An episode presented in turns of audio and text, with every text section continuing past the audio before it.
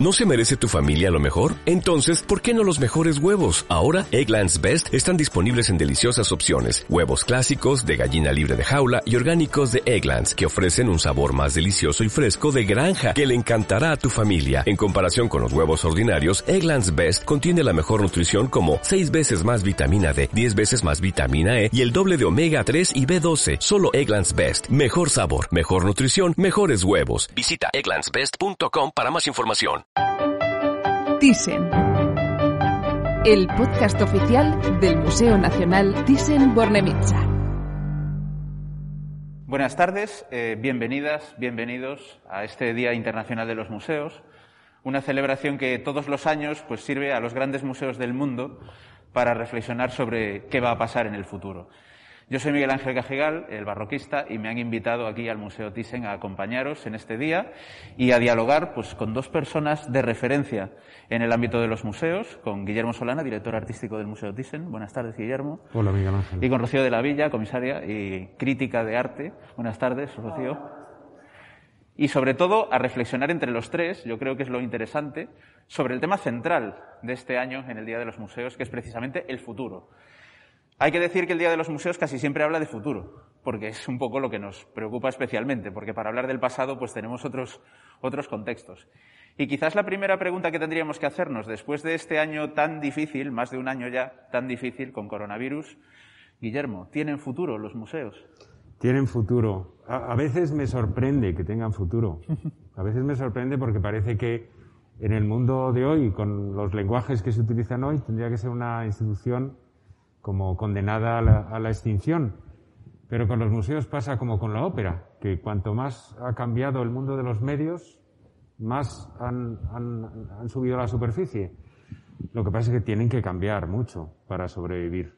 Y lo que yo me planteo, sobre todo, es si van a sobrevivir de la manera en que los hemos conocido. Cuando en la edad de oro de los museos, pues hemos funcionado con las blockbusters uh -huh. Sí. Lo que siempre decimos, pero es que eh, suena tópico, pero es que es así. Hemos vivido de grandes exposiciones, de grandes masas de público, y eso ya no va a ser posible, por muchísimas razones de, de coste y de, y de, falta de estímulo de la gente, y tenemos que ir a otros géneros y a otros medios. Precisamente esa idea de los géneros o del avance o de, o de cómo tienen que cambiar las cosas en los museos probablemente está en el centro del debate. Seguramente nunca se ha debatido tanto sobre los museos, también porque los museos nunca han sido tan visitados como lo son actualmente, ¿no? Rocío, ¿cómo deberían ser los museos en el futuro? Bueno, efectivamente, hace unos años eh, el ICOM, el eh, organismo internacional ¿no? de los museos, decía lo más importante de un museo es eh, las personas que trabajan en el museo, cosa que es eh, absolutamente cierta, ¿no? Por más que las obras sean maravillosas. Pero eh, qué duda cabe que al final eh, la, el único sentido que tienen los museos es el público. En ese sentido, eh, está claro que los museos tienen que acercarse muchísimo más al público, eh, a la vida real, ¿no? A la gente real de nuestra época. Entonces, eh, bueno, pues hay una serie de valores muy básicos eh, que los museos tienen que tender hacia ellos, ¿no? Eh, por supuesto, estoy hablando de buenas prácticas, estoy hablando de transparencia, eh, por ejemplo, pero estoy hablando también de sensibilidades hacia las diferencias, por supuesto, pero también y sobre todo hacia la igualdad, empezando por ahí, ¿no?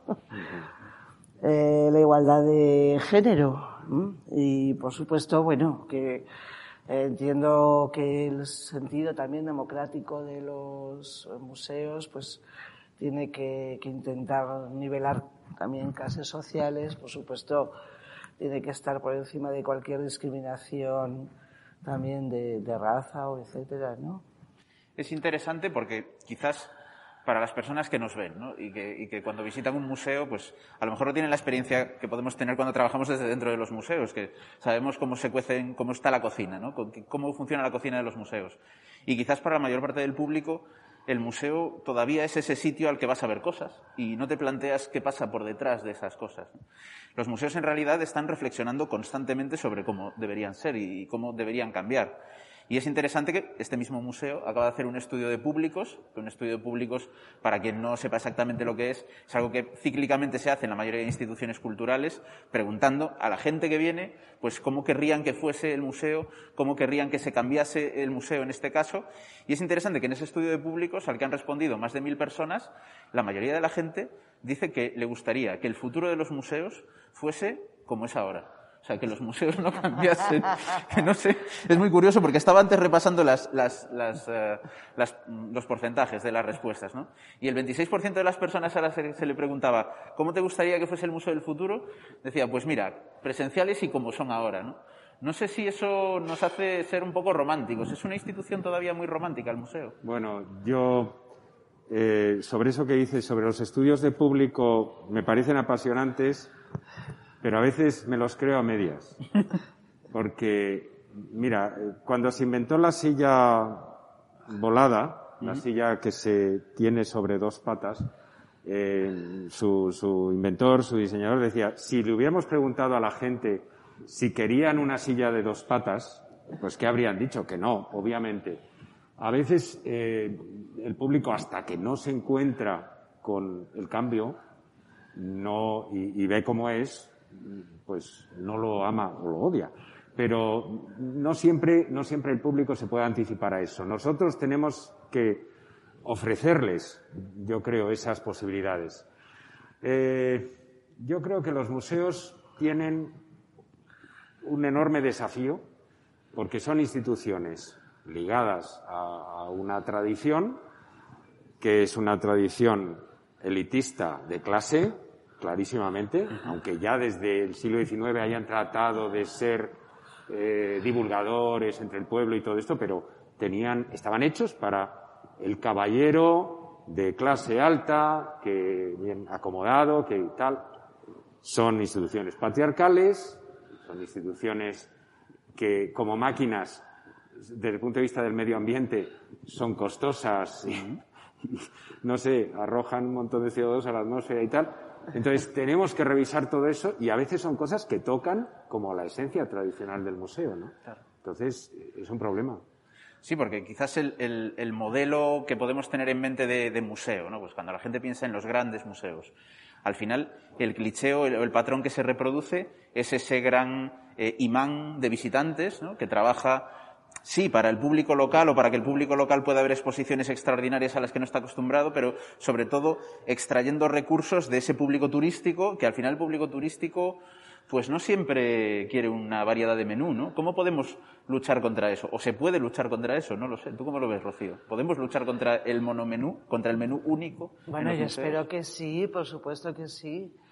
Eh, mm, en fin, vamos a ver. Esta misma exposición eh, de O'Keeffe, que es una exposición que, bueno, yo como crítica de arte, cuando la vi sola el primer día, pensé, es una exposición perfecta, es que no le puedo poner una pega. No es una exposición para nada convencional de O'Keeffe. Entonces, eh, bueno, pues mm, aquí hay muchísimos elementos que están demostrando que las cosas se pueden hacer de otra manera eh, y que lo espectacular o lo tópico, etcétera, no es eh, lo mejor y no es lo que siempre vale, etcétera, ¿no? Y yo creo que esta exposición está teniendo un impacto enorme. Yo lo eh, percibo, mm, bueno, no solamente en mi círculo cercano, sino también sé que en redes, la prensa, el público está apasionado, ¿no? Entonces, no sé, esta encuesta que comentabas, ¿no?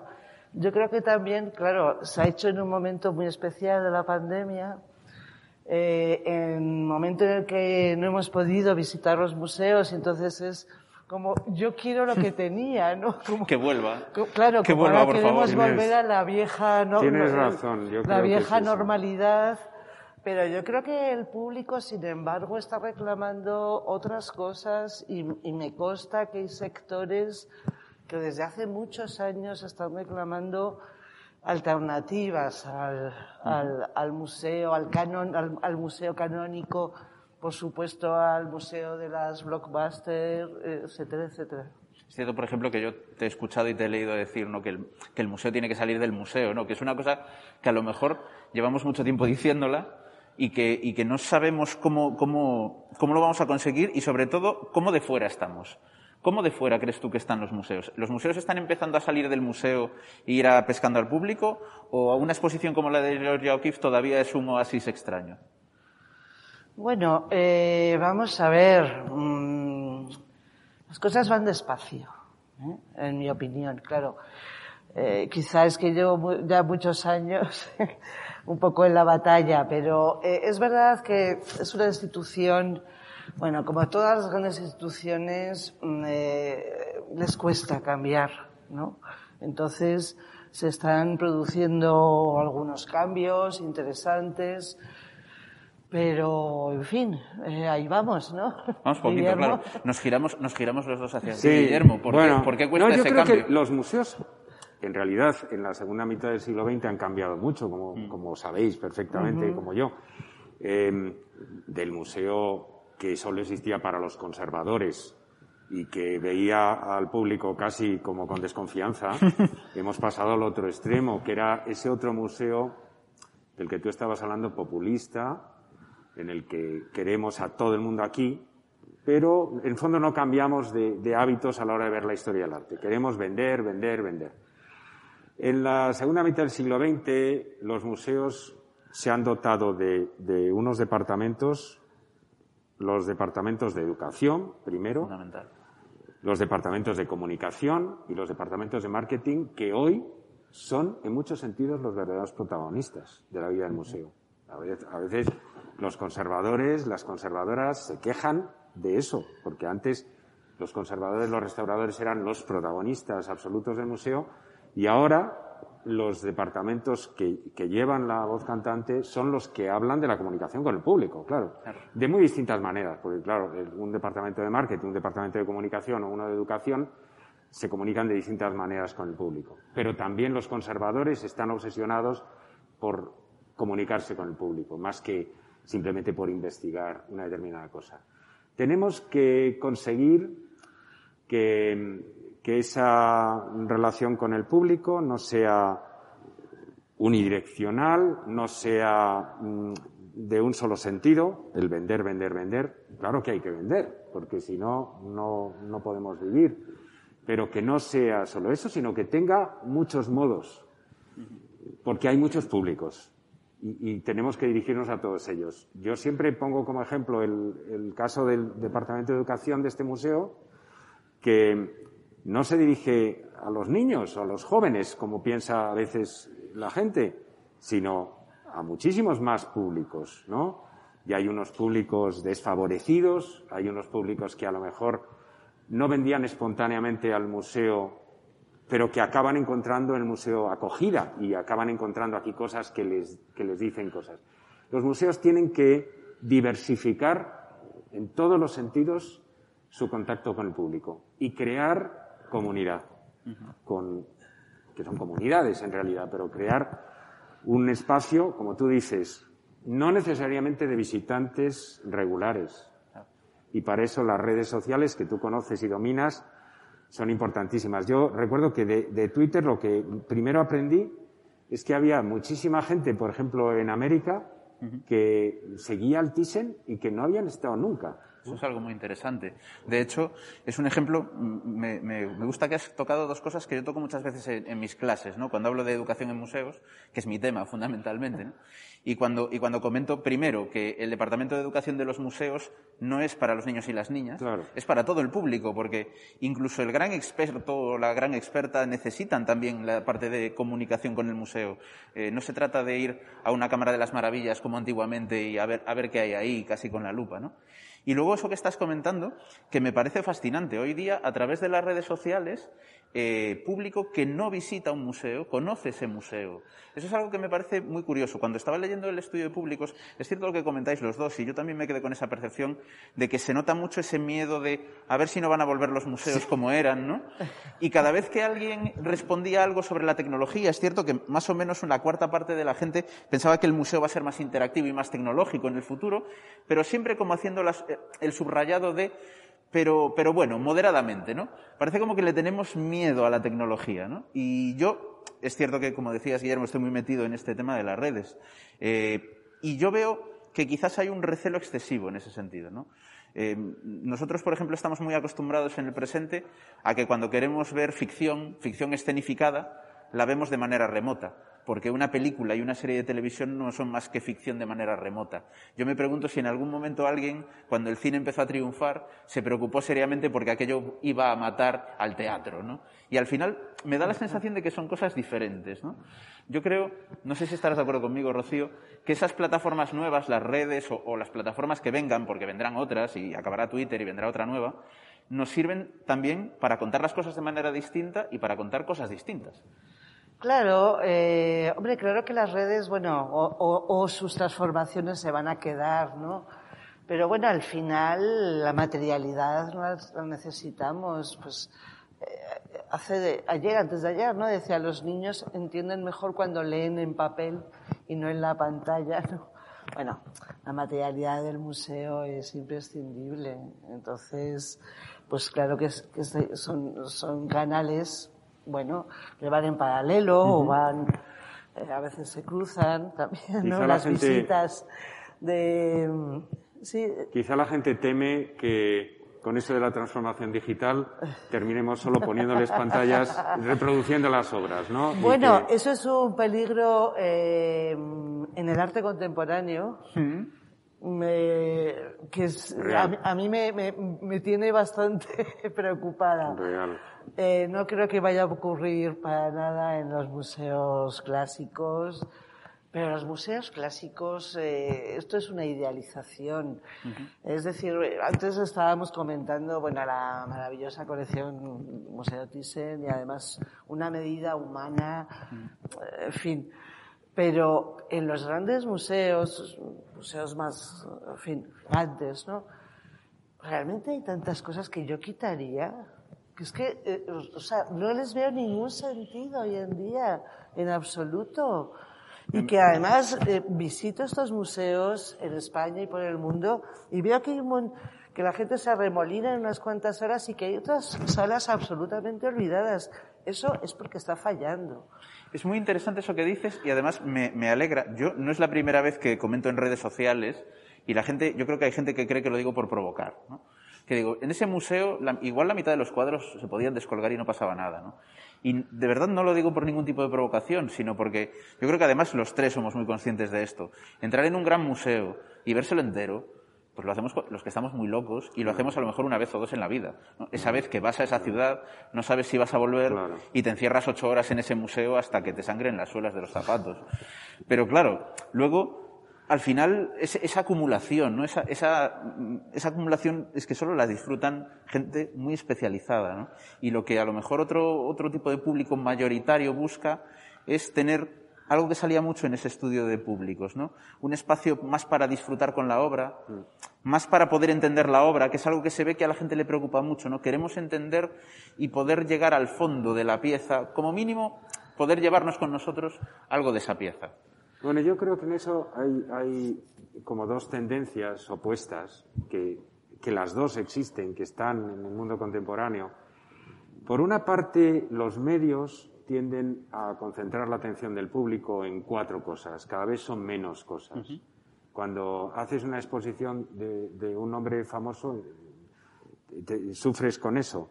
Si haces Monk, pues la gente solo piensa en el grito, y si haces eh, Warhol piensan en Marilyn, y si haces no sé qué, y se acaba reduciendo, empobreciendo y reduciendo los artistas, toda la obra inmensa de un artista, a un icono. Pero al mismo tiempo, el mundo contemporáneo de los museos tiene una tendencia completamente opuesta, que, que ha aflorado en las últimas décadas, que es, no vamos a seleccionar tanto, vamos a ofrecer a la gente el archivo, el almacén, hacer los almacenes visibles es una tendencia, como sabéis, muy, muy, real que lleva tiempo en marcha. Ahora hablábamos del caso este de Rotterdam, donde hay un, gran museo que es no, no, te seleccionan lo que tienes que ver, tú ves el almacén y, eliges. Eh, son dos tendencias distintas. Bueno, porque el mundo de ahora es eh, un mundo como más pluralista y más de, de opciones, el mundo cultural y en los países que se lo pueden permitir, como con más opciones mm, que nunca, ¿no? Y eh, hay mercado para todo eso. No sé, yo tengo la sensación de que a la gente eh, le interesa ligar la experiencia del museo a su vida, digamos, a cosas que pueda conectar a las cosas que está viviendo en su época, ¿no? En ese sentido, a veces pues parece que en, nuestra época, que bueno, ha sido un poco, digamos, el, telón de fondo sigue siendo todavía la posmodernidad, ¿no? El eclecticismo, etcétera, no hemos, no hemos, no terminamos de ser capaces de crear nuevos cánones. O sea, lo que eh, en la modernidad se quedó en el almacén no ha vuelto a subir.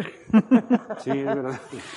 Y eh, por otra parte, bueno, pues esa falta de conexión del museo con la vida, con la gente, pues tiene un ejemplo también bastante significativo, que es eh, la falta de relación eh, de la institución con los artistas vivos.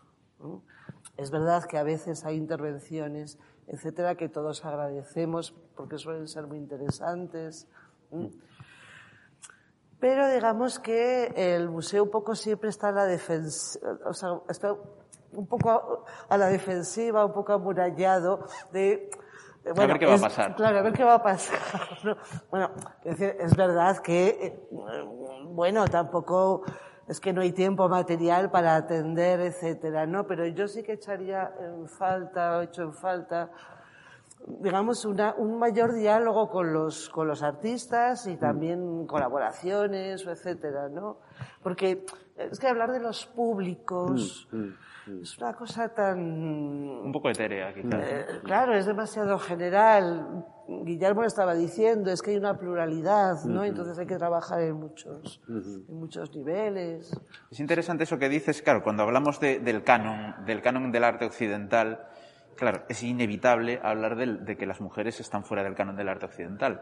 Un tema que además precisamente en redes sociales es probablemente, no, quiero decir el tema estrella, pero es el tema estrella.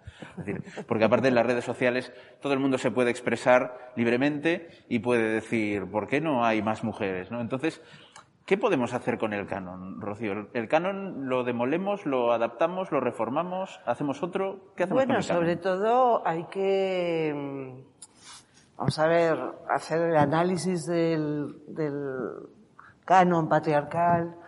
Esto se tiene que hacer en, en, todo, en, la cultura y, en fin, en todos los museos. Eh, es curioso que se está haciendo más, pues, en museos de arqueología, ¿Mm? por ejemplo. Está muy avanzado, además. Está bastante avanzado, ¿no? Pero el arte con mayúsculas, ¿verdad? O incluso el arte contemporáneo que tiene muchísimos intereses, también ahí está costando más, ¿no? Entonces, eh, vamos a ver, mm, eh, en fin, es una cosa inevitable, pero es que ¿por qué tenemos que estar dando la batalla eh, de esta manera? ¿Por qué está costando tanto, por favor? Mm. a mí es que, claro, llevo, en realidad, llevo trabajando en arte y feminismo casi 25 años. Eh, hicimos MAF, eh, bueno, la ley de igualdad fue del 2007, hace 15 años. Está obligada a todas las instituciones públicas y a mí me parece que las fundaciones, en tanto que desgraban, también tendrían que estar obligadas, ¿no? A aplicar la ley de igualdad que marca siempre no solamente la paridad, sino una discriminación positiva para compensar la discriminación sexista, eh, en fin, secular, histórica, ¿no? ¿Por qué cuesta tanto? ¿No? MAP hicimos en 2009, eh, hace dos años hicimos diez años, ¿no? De MAF una asociación, Mujeres a las Artes Visuales, interprofesional. Somos más de 600 socias actualmente. Nos centramos en el tema de los eh, museos, eh, porque en realidad es la piedra angular. Si los museos apuestan por las mujeres, tanto exhibiendo, exhibiendo el trabajo de las artistas, como eh, apostando por el talento de las comisarias, por supuesto, adquiriendo los, los museos que adquieren obra. Eh, todo esto se va a revalorizar, ¿no? Y además vamos a poder crear nuestros propios discursos, nuestras propias narrativas. Eh, bueno, pues me... Por ahí tendríamos que ir.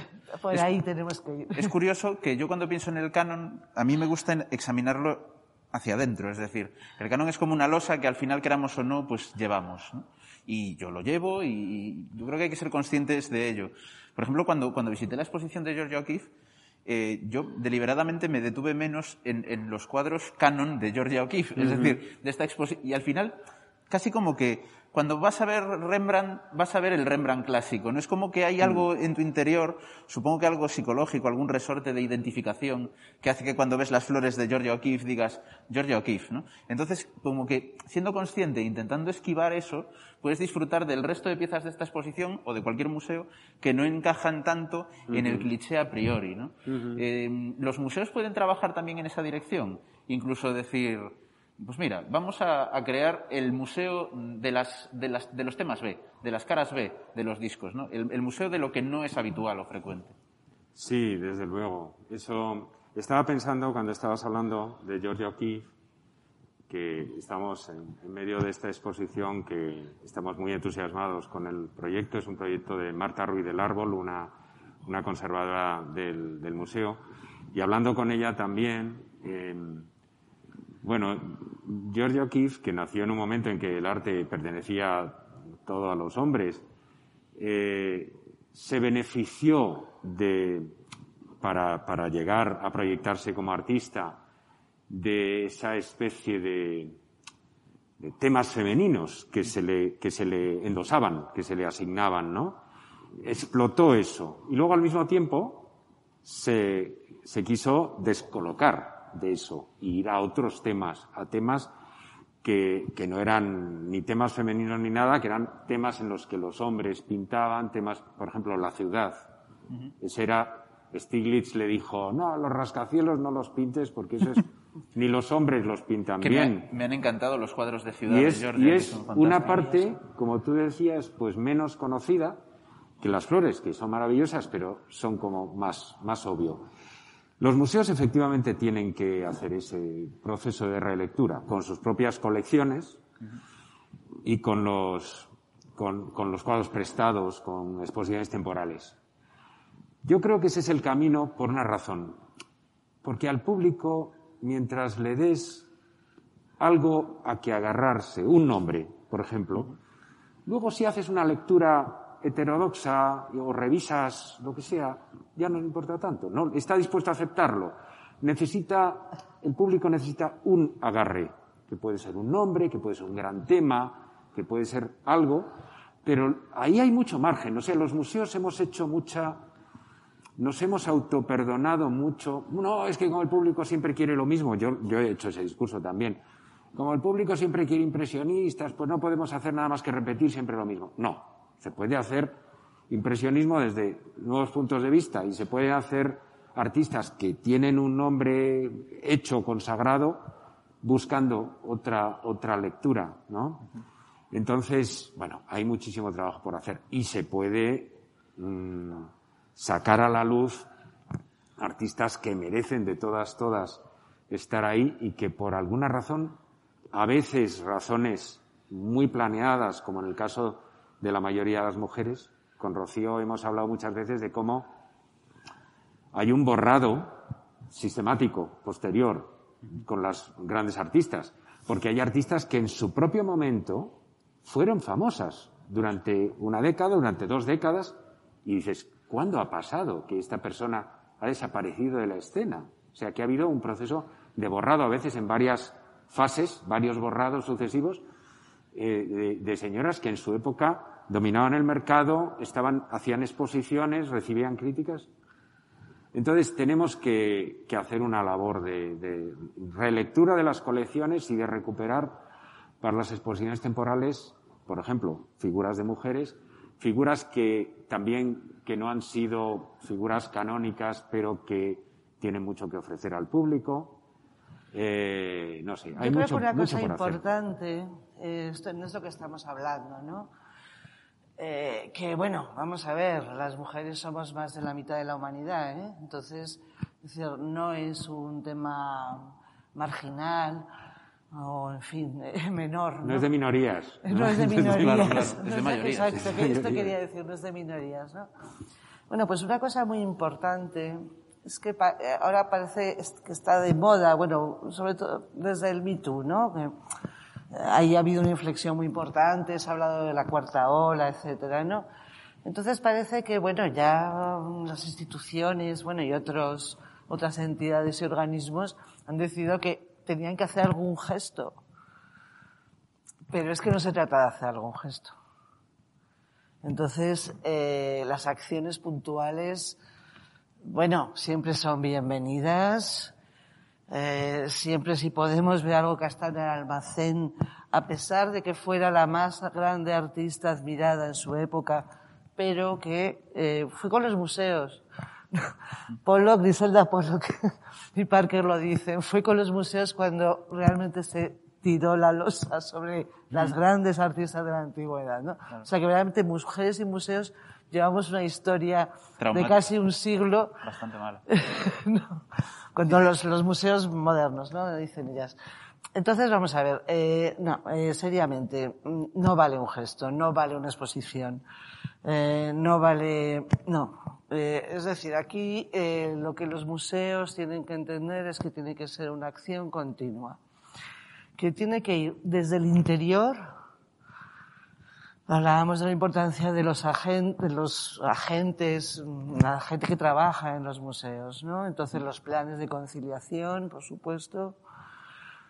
En esto los museos tienen que ser modélicos, o sea, no solamente ajustarse a las, a las eh, legislaciones vigentes, sino ser verdaderamente modélicos.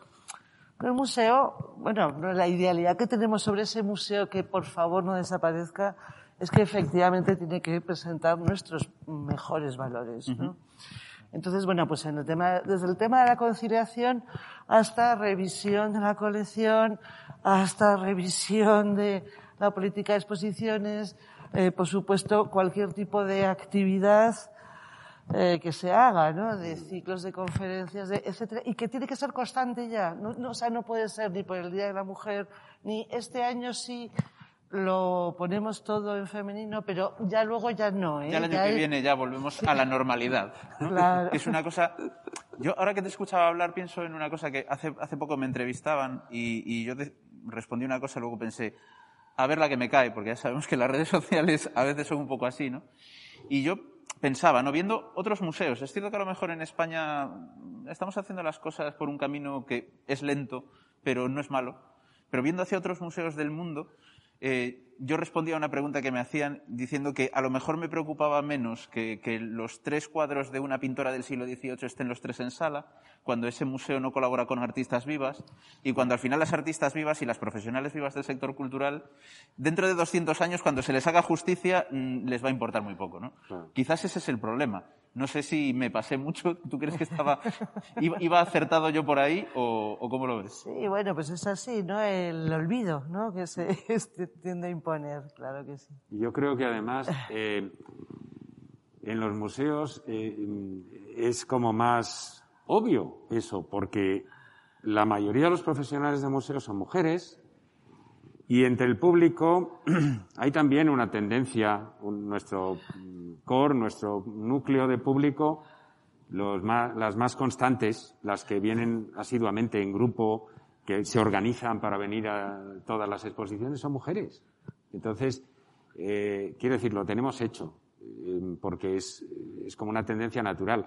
Eh, conseguir que las mujeres entraran en las ingenierías, pues requiere un gran esfuerzo, pero las mujeres, en parte, la cultura positivista eh, que, que reservó a los hombres para los oficios relacionados con el poder, con la tecnología y tal, dejó al arte y a la literatura para las mujeres, porque era como la herencia del espíritu, la herencia de la religión. Siempre pienso que es igual que las mujeres en el siglo XIX van eh, a la iglesia y los hombres muchas veces no, pues hoy pasa, las mujeres leen novelas y los hombres menos, o no, y las mujeres van a los museos.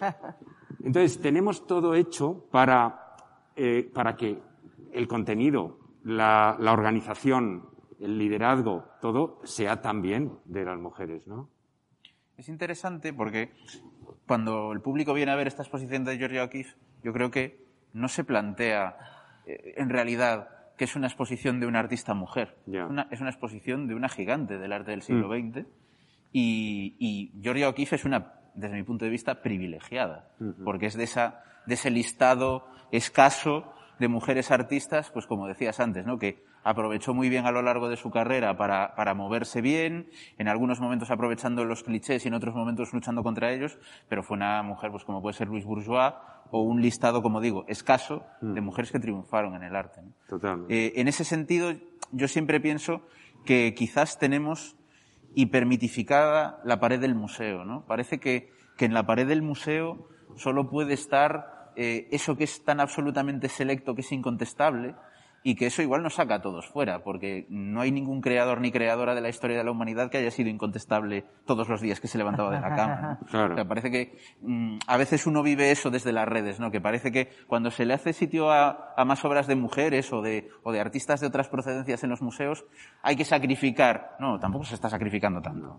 Podemos decirlo sin dramatismos. No todas las obras que cuelgan en las paredes de ningún museo del mundo son obras maestras incontestables. Bueno, vamos a ver, es como en la vida, ¿no? Claro. Eh, es decir, cual- o sea, la mediocridad. Es lo normal. Es lo- Eh, la, la norma. Y luego hay un mito de la Sí, calidad. Es, es lo que pasa en el mundo laboral, o sea, cuántos hombres no dan la talla del cargo que desempeñan o del trabajo que están haciendo frente a otras mujeres que están ahí con el techo de cristal y han duplicado y, y quintuplicado eh, su, eh, su esfuerzo real, ¿no? Claro. Entonces, mm, a mí me parece efectivamente que es lo que sacrificamos. Pero si es que, si es que en los museos hay muchísima pintura mala, vamos a ver, los museos clásicos. Sí, sí. Hay muchas cosas que sobran, insisto. Y sin embargo tenemos, eh, está en los almacenes o en colecciones particulares todavía incluso. Porque como los museos no se han interesado, pues eh, verdaderamente mm, obras de artistas que es que te quedas absolutamente eh, con la boca abierta, porque, y pasó en su época, como decía Guillermo, Mm. que fueron completamente mm, muy cotizadas, Sí. admiradas, mm, sirvieron o trabajaron para las diferentes cortes, para la gente más exquisita, etcétera. Estamos perdiendo todo eso y estamos manteniendo pues esa mediocridad que desde luego nos sobra, pero quiero decir, no nos podemos extrañar porque es que es lo que vivimos eh, cada día, vaya. Totalmente. Hablando además del Museo del Futuro y teniéndoos a los dos uno a cada lado, hay un tema que he visto que sale mucho en, en- en el eh, análisis de públicos, ¿no? en el informe de públicos, que son las exposiciones temporales. ¿no? Quizás es interesante que los museos, desde una perspectiva eh, de buena parte del público, no sabría decir qué porcentaje exactamente, son lugares donde vamos a ver esas obras venerables y luego exposiciones temporales, que sería la parte más espectacular del museo. Y quizás hablando del futuro, por meternos en unas arenas pantanosas, mm, me gustaría preguntarte, Guillermo, ¿cómo ves esto de las exposiciones temporales? Porque yo ya más de una vez te he escuchado hablar de ellas desde un punto de vista muy de futuro y muy realista también, que a lo mejor esta idea del espectáculo de la exposición temporal mm, habla más de pasado que de futuro. Sí, yo soy más bien pesimista sobre el futuro a medio plazo de las exposiciones temporales tal como las hemos conocido. Y, y tengo sentimientos mezclados, ¿eh? porque yo he vivido en la gran época de las exposiciones temporales y he disfrutado de muchas grandes exposiciones temporales. Cada vez son más difíciles, cada vez son más caras. Y se ha pasado el hype, como se dice en las redes, de la locura que hubo entre el 90 y el 2010, que cualquier exposición era sensacional, había que todo el mundo quería verlo. Esa moda se ha pasado. Ahora hay otros incentivos, la gente, la cultura audiovisual ha cambiado muchísimo. Entonces, hoy no provoca, se ha quedado con un, con un público más fiel, pero más reducido. Y las cifras de visitantes de los grandes nombres declinan, no aquí, sino en todas partes. Y antes de la pandemia e incluso antes de la crisis. Entonces hay que cambiar ese chip. Eh, Sabéis que siempre en los museos pensamos en exposiciones y colecciones. Yo pienso siempre como en un quiasmo, en una X. Las colecciones, las obras que están fijas en una ciudad, eh, atraen a los visitantes que no están fijos, que se mueven. Y las obras que se mueven atraen a los visitantes que están fijos. O sea, los públicos locales van a ver las temporales y los turistas vienen a ver las colecciones por razones obvias de oportunidad. Entonces, el turismo seguirá viniendo a las colecciones permanentes. Tenemos que encontrar nuevos modos para atraer a las poblaciones locales, al visitante local, fidelizarlo y uno, uno de los medios en los que nuestros equipos están ahora más trabajando y nuestra directora de desarrollo me ha dicho que era como su prioridad, era la idea de comunidad, la idea de crear una comunidad. Eh, el museo debe crearse una comunidad. Eh, tenemos que dejar de pensar en grandes oportunidades comerciales. Tenemos que, dejar de pensar en términos de la eh, ya es primavera en el corte inglés, o sea, de, la semana, esta es la semana que usted tiene que venir porque son las grandes rebajas, las grandes oportunidades. Y tenemos que tener una constancia, una fidelización de los, de los visitantes que vengan, que vuelvan regularmente, con más naturalidad, no a, pegarse para entrar. Bueno, el pegarse para acceder a una exposición, la verdad es que los museos lo han, lo han canalizado ya desde hace años. O sea, ya no hay el culto de las, de las colas y de las aglomeraciones que hubo en otra época, pero tenemos que ir más a una fidelización a, través de la idea de comunidad. Y eso a veces se puede conseguir con más pequeñas iniciativas, pero más con un efecto de gota a gota, de, mantener ese contacto con el público, con pequeños montajes en las colecciones, con, una obra invitada, con una relectura de, una parte de la colección, con, y luego también puede, puede haber, podrá haber obras prestadas. Lo que yo, lo que yo creo es que de ninguna manera vamos a poder sostener el ritmo este que antes había de 150 obras de no sé quién eh, venidas de todos los rincones del mundo, porque venían de, de Moscú, de, de, Tokio, de Vancouver, de Los Ángeles y no sé qué. Esto cada vez es menos sostenible. Quizás ese cambio de paradigma siempre se dice aquello que no sé si que nos lo cuentan para que no nos deprimamos, ¿no? que toda crisis encierra una oportunidad. Pero quizás esa crisis del modelo de, de, las exposiciones, ¿no? de lo que tradicionalmente llamábamos las blockbuster exhibitions, puede ser una oportunidad para cambiar el discurso. Bueno, la vida te obliga, ¿eh? o sea, lo podemos llamar oportunidad. en realidad, la, la para consolarnos. Claro, la, la vida te, te, obliga siempre, ¿no? Y bueno, pues por supuesto que los seres humanos, pues siempre salimos, ¿no? Eh, buscando alternativas y se consiguen.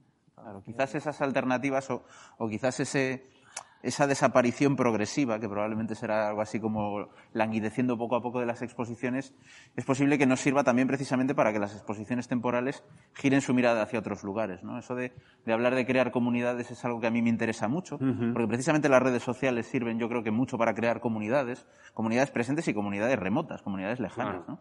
Personas que a lo mejor están en la otra punta del mundo, o a lo mejor mucha gente que nos está viendo ahora mismo desde otro continente, y que, y que su anhelo a lo mejor es poder llegar a venir a Madrid al Museo Thyssen o llegar a ir a cualquier ciudad europea o de otra parte del mundo a ver un museo en concreto. Pero a mí esa idea de comunidad es algo que personalmente me interesa mucho, porque yo tengo la sensación de que una comunidad es un flujo en dos direcciones. Entonces, antes decía Rocío esta idea de que el museo también tiene que, romper un poco el, castillo tradicional del museo y convertirse en un espacio que a lo mejor al principio nos da un poco de vértigo, pero que tiene que entrar la sociedad en el museo y así será como nacerá, esa comunidad, supongo.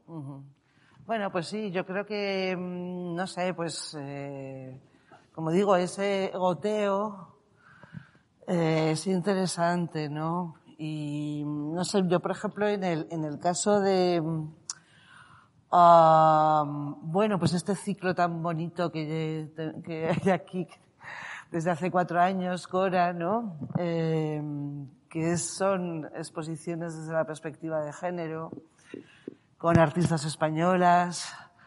Eh, bueno, pues el hecho de que las artistas hayan tenido, y este año también, Maina Núñez, ¿no? Eh, pues tengan la oportunidad de mm, intervenir eh, en el museo, en algún lugar, bueno, eh, en este caso, como también fue en el caso de Paloma Navares, en el primer año, etcétera, en las propias salas de la colección permanente, ¿no? Intervenir, dialogar con los maestros, pues, yo creo que esto es algo que siempre es enormemente atractivo para el público. es muy interesante eh, para el artista o la artista en cuestión, es muy interesante para el equipo de trabajo, eh, para comisarios, eh, los, la, toda la coordinación, etcétera, ¿no?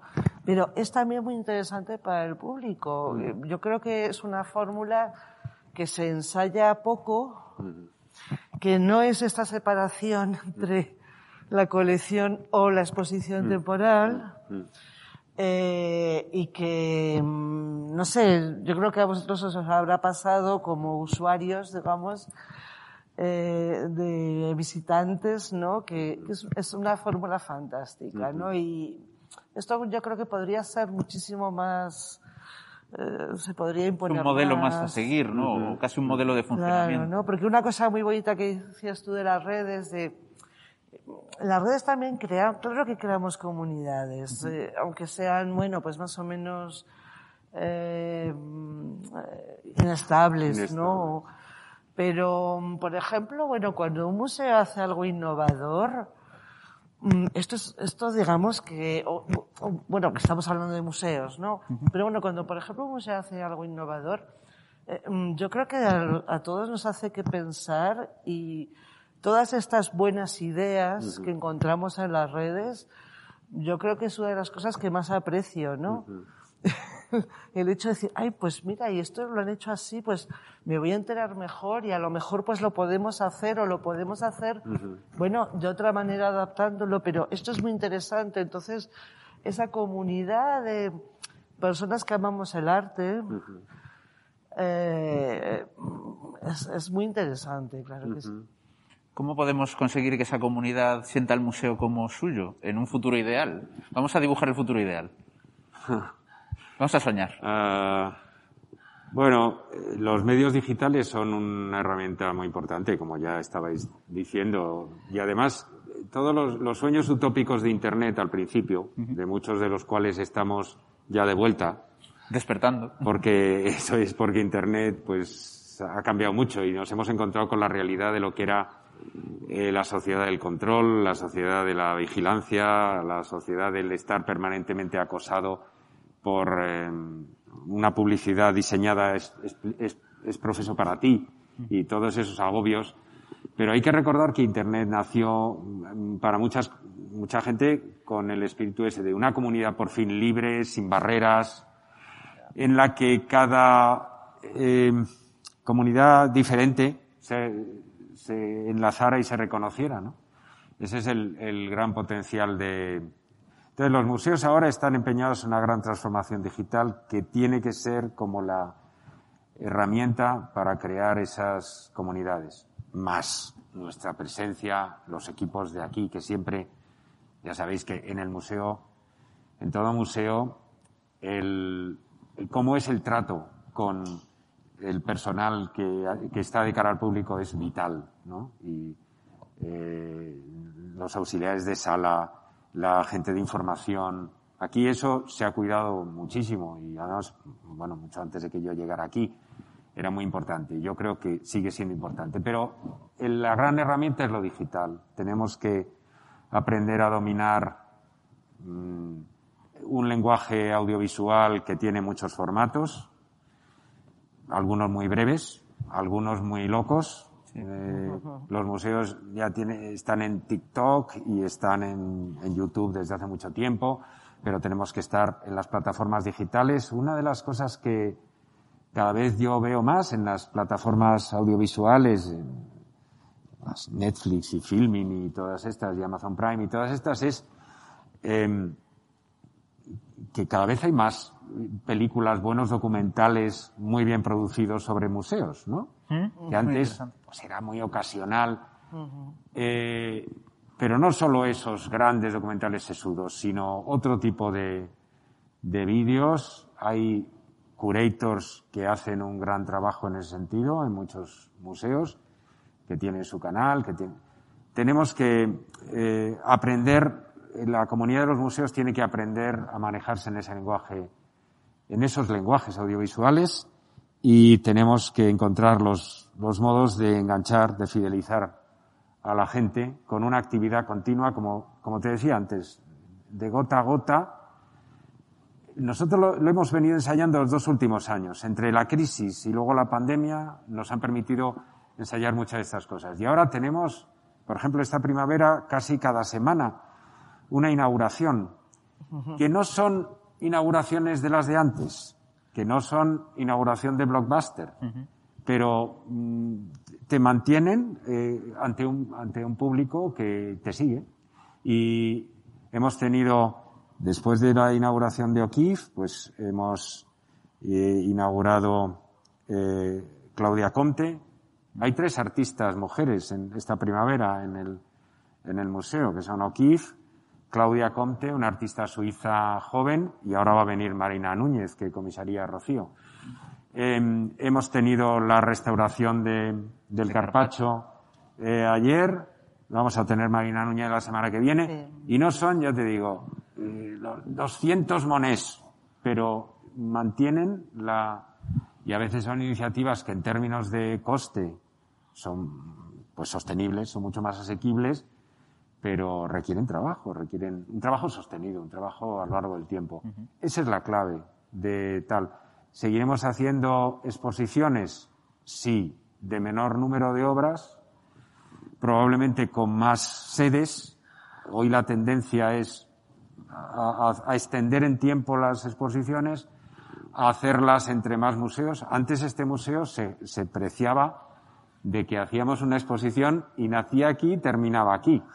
Ya hemos dejado de ser tan arrogantes, ¿no? Eso ya es el pasado. Cuando, cuando lo haces es porque no has encontrado un partner, pero lo ideal es mm, amortizar las cosas y, y, que además, pues si se ha conseguido hacer un proyecto tal, que lo vea la mayor cantidad de público posible en diferentes ciudades y tal, ¿no? Entonces, pensar, eh, cambiar un poco de escala y no pensar en términos de, de grandes impactos singulares que buscan eso, que vengan, que de pronto se concentren aquí durante tres meses 300.000 personas, sino que sea un goteo a lo largo del tiempo con comunidades más fieles. Es interesante ahora que has hablado de sostenibilidad, ¿no? que al final es pues algo que nos compete a todos y a todas y que, y que empieza a cambiar ya la manera en la que las generaciones jóvenes empiezan a preocuparse realmente, ¿no? Veía una cosa, antes cuando, cuando leía el, el estudio de, de, públicos había una cosa que me hacía mucha gracia, ¿no? Porque muchas de las respuestas eran pensando en los jóvenes, pero estaban claramente enunciadas por personas que no eran jóvenes. ¿no? Es una parte que a mí me parece pasar, siempre... Suele pasar. Sí, me parece siempre muy interesante, ¿no? Yo, por ejemplo, el tema de las, de las redes, yo, que soy muy loco, como decías tú antes lo de hacer cosas locas, yo soy una persona bastante loca. Entonces yo, a, a, a mi asignatura de, de redes sociales le llamo asignatura de educación no presencial. Porque para mí las redes sociales también tienen un componente educativo fundamental claro. y más desde las instituciones culturales como puede ser un museo o cualquier otra institución cultural. Claro. Pero en ese sentido de sostenibilidad, cuando, cuando te pones cara a cara al alumnado que está ahora mismo en las universidades, ves que cada vez hay más gente que ya no se plantea la idea de me voy a coger un avión para ir a Londres a ver una exposición porque eso contamina. Claro. Y claro, ese modelo es un modelo con el que no estábamos contando, a lo mejor. A lo mejor esa idea de la propia exposición, esa idea de las, de las plataformas digitales, mm, va a tener que espabilarse y darse vida mucho más de lo que pensábamos, porque ahora tenemos un problema medioambiental encima de la mesa y los museos también tienen que hacer su To- parte. to- Totalmente. Mira, te diré una cosa. Cuando eh, llegó al museo nuestro director gerente, Evelio Acevedo, nosotros somos dos directores en el Thyssen, un director gerente y un director artístico. Cuando llegó al museo, estábamos con la exposición Hopper. Es una de las, uno de los récords de asistencia. Y yo estaba presa de ese, de- del hype de las exposiciones y de a ver si batimos el, el enésimo récord de visitantes. Y, y Evelio, nuestro director gerente, tuvo la idea de que teníamos que publicar la huella de carbono de la exposición. Me pareció como, en fin, si me hubiera eh, dado una puñalada por la espalda, porque me parecía en aquel momento, hombre, no me Un poco aguafiestas. estropees el pastel, no me estropees el pastel. Ahora, ahora me resulta difícil eh, eh, entender mi actitud entonces, porque ahora la verdad es que ha cambiado mucho la conciencia en, en, en 10 años, ¿no? De esto. Los museos eran máquinas devastadoras desde el punto de vista del- de, la, sostenibilidad del clima. Son mantener un clima artificial dentro de un edificio, pues es una locura. Y hemos hecho grandes progresos en los museos, y en este en concreto, en la, en la revisión, entre otras cosas porque eso, Evelio trajo la obsesión por la sostenibilidad, desde el punto de vista de revisar los sistemas de climatización para que sean más eficientes, pero también más razonables, y no, no se usa el aire acondicionado como se usaba hace, hace 15 años cuando yo entré aquí, ¿no? Eh, la iluminación ha cambiado, se está cambiando en todos los museos, se está cambiando por obligación legal, pero también estamos convencidos. Entonces, los museos eran máquinas completamente indiferentes a- al, al medio ambiente y ahora están eh, en, otro, en otra conciencia completamente. Bueno, y luego también está, mm, digamos, el tema mismo de la naturaleza que está entrando por Claro. otra parte, ¿no? Porque, bueno, estamos hablando de infraestructuras, Claro. pero bueno, también está esa preocupación que yo creo que es muy interesante, ¿no? Bueno, todo el programa de, de TVA 21, de la Fundación TVA 21, que fundó y preside Francesca Thyssen-Bornemisza y que tienen aquí dos exposiciones al año, está orientado a temas de medio ambiente.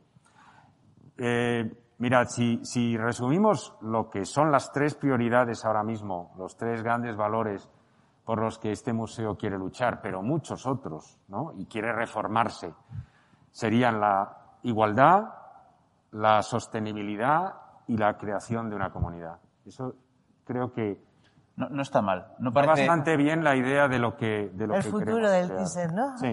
Te- tenemos ahí entre manos entonces retos, retos grandes. Sí. Se, se nos acerca la hora. Yo estaría aquí hablando con vosotros hasta, hasta, hasta el próximo fin de semana. Y rodeados de cuadros de Giorgio aquí, bueno. me quedaría hasta el mes que viene.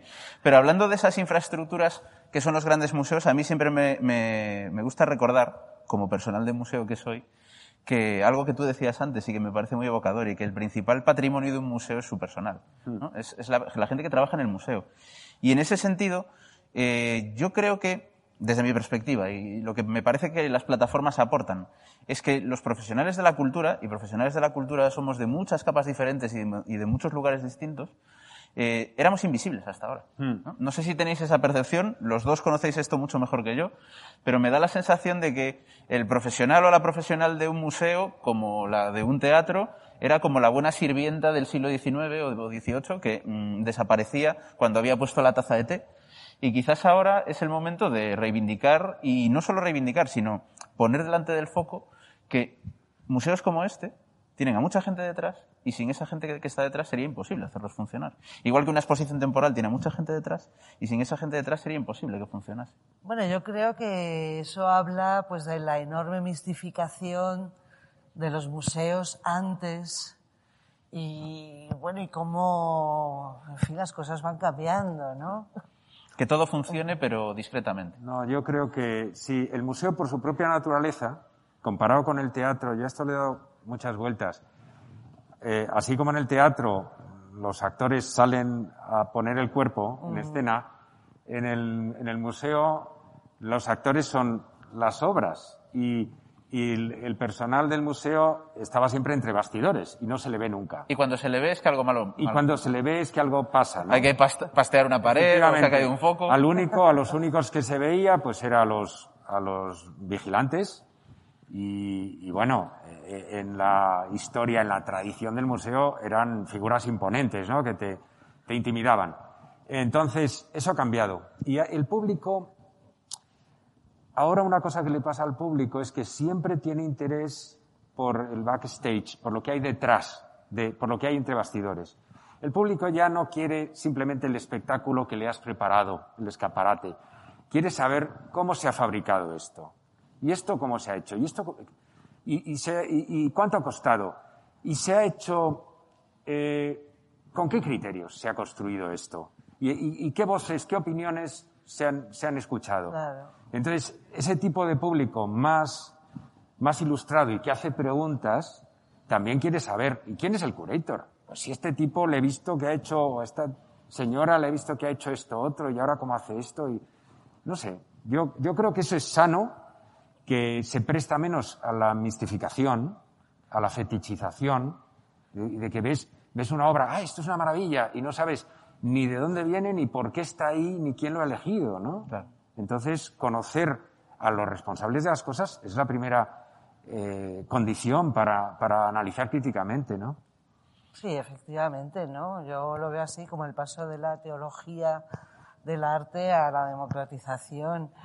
Y bueno, pues es que, claro, en esos públicos efectivamente hay bastante gente que va, vamos a los museos, pues que tenemos una cierta formación, porque bien hemos estudiado, eh, nos hemos formado en, en historia del arte o en estudios afines, o bien sin tener que haber estudiado esto, pero a, lo largo del tiempo, ¿no? Grandes aficionados, eh, gente que realmente está muy informada y que efectivamente, bueno, pues eh, eh, les interesa también hay detrás. que esto cómo se ha hecho y por qué, ¿no? Porque también eh, realmente es que el arte es, es, eh, bueno, es un placer eh, inmediato cuando estás ante obras maravillosas. Estamos aquí rodeados. Estamos de Pero maravilla. es un placer que sigue después. Y esto es algo eh, muy peculiar. Eh, y que además es muy bonito recrear con gente, hablarlo después, compartirlo. Eh, es muy bonito leer cosas sobre, a ver qué ha dicho este, eh, irte un poco más atrás o, o ver una película sobre la época o sobre el artista o sobre... Bueno, todo eso es el arte, ¿no? Tirar del hilo. Sí, eh, y, y bueno, pues yo creo que hay muchísimos aficionados que tal, ¿no? Entonces, bueno, no sé, quiero decir, va desde lo- las infraestructuras, ¿no? El backstage, ¿no? A ver cómo llegaron las obras, a ver cómo se desembalaron. Bueno, es divertido, ¿no? Bueno, yo debo reconocer que más de una vez Pero es mucho más amplio, ¿eh? Más de una vez comentando simplemente el proceso por el que un cuadro acaba en la pared de una exposición temporal, a personas que no lo conocen se asombran. Porque es lógico, es, es un proceso donde hay profesionales altamente cualificados que están haciendo que todo funcione. ¿no? Claro. Pues la verdad es que esta conversación creo que nos ha dejado muchos temas encima de la mesa. No solo hemos marcado los hilos de los museos del futuro y de este museo en particular, sino que también le hemos puesto un poco de deberes al público, ¿eh? porque al público de los museos también estamos ya fomentando un público que no solo cree comunidad, sino que, que sienta a los museos como parte de su patrimonio, que al final mm, va a ser la responsabilidad que tengamos. Absolutamente. Muchísimas gracias, Rocío. Muchísimas gracias. Muchísimas gracias, Guillermo. Muchísimas gracias al Museo Thyssen por contar conmigo para estar aquí. Feliz Día de los Museos eh, y nos vemos en el futuro. Descubre nuestra colección, exposiciones y actividades en museothyssen.org. Museo Nacional Thyssen-Bornemisza, el museo de todos. En Sherwin Williams somos tu compa, tu pana, tu socio, pero sobre todo somos tu aliado, con más de 6.000 representantes para atenderte en tu idioma y beneficios para contratistas que encontrarás en aliadopro.com. En Sherwin Williams somos el aliado del PRO.